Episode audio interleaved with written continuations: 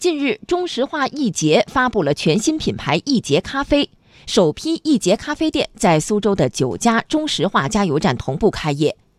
目前推出的三种系列产品，产品名颇具亮点，分别叫九十二号、九十五号和九十八号，产品定价十二元到二十八元不等，包含咖啡、茶饮等品类。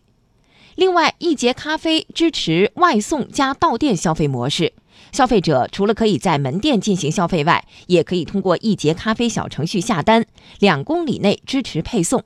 一位在中石化加油站购买咖啡的消费者说：“我们对咖啡不是特别追求的话，有那种像在这里休息，能够喝点咖啡提神，也是挺好。”那么，中石化为什么要跨界闯进咖啡市场呢？中国食品产业分析师朱丹鹏分析，从企业端看，中石化迫切需要加强非油业务；从需求端看，是满足消费者的刚需。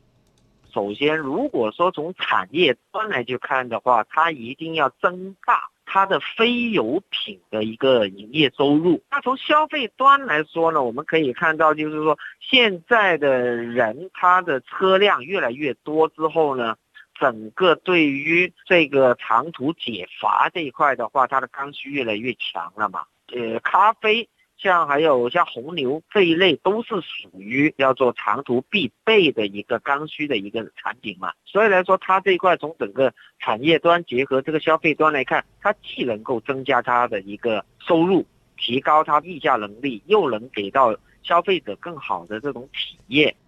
说起便利店，很多人会想到七十一、全家等，殊不知中国开便利店最多的企业正是中石化易捷，目前已经超过两万七千家。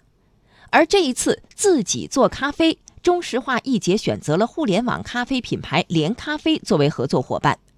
连咖啡为易捷咖啡输出运营团队，而中石化易捷则负责场地支持和易捷咖啡的品牌运营工作。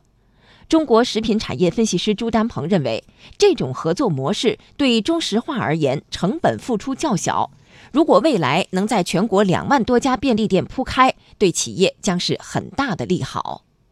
它只要增加人手，加上它硬件这一块也不需要太多太多增加，连咖啡这一块的话会跟它去做分摊呢。所以来说，它两万多家易捷，如果未来来说都去。做这一块的话，我想对于整个中石化的营收利润方，包括股价这一块的话的整个呃支持来说，可能会更大。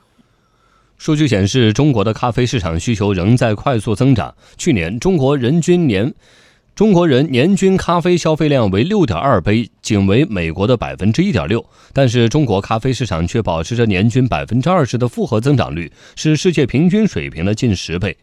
不仅是中石化，很多石油公司、便利店都把咖啡业务当作自身新的业绩增长点。中石油、BP、壳牌都有自己的咖啡品牌。去年，壳牌集团执行副总裁、零售业务总裁柯一凡在接受媒体采访时坦言，壳牌的优选便利店每年能卖出约二点五亿杯咖啡，咖啡比油的利润率要高得多。易捷咖啡的诞生备受关注，业内人士认为，这可能成为更多石油公司发展非油业务的重要方向，也可能成为当前咖啡市场的一个变量。